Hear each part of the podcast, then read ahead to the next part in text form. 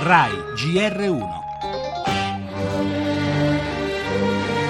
Siamo agli ultimissimi metri, sta per arrivare la quarta medaglia d'oro per l'Italia a questi fantastici campionati del mondo di Budapest. Tocca! Tocca Gregorio Bottinieri! Sono lì in fila indiana Vettel, Raikkonen ed Hamilton. L'ultima curva, taglia il traguardo Sebastian Vettel che va a vincere il quarto Gran Premio di questa stagione e va a festeggiare assieme al compagno di squadra Kimi Raikkonen a cui dobbiamo dare la palma del migliore in pista. Dai un'altra bandiera a Maranello, vai! Grazie, forza Ferrari! Grazie mille, grazie ragazzi, grande lavoro.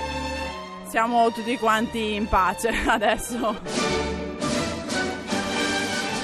L'oro di Paltrinieri è la doppietta Ferrari, un Fettel trionfante e la grande Federica Pellegrini a raccontare tutta la gioia italiana per un mondiale da record nel nuoto azzurro. Una domenica da incorniciare, quella di ieri in Ungheria. Grande sport, grande Italia.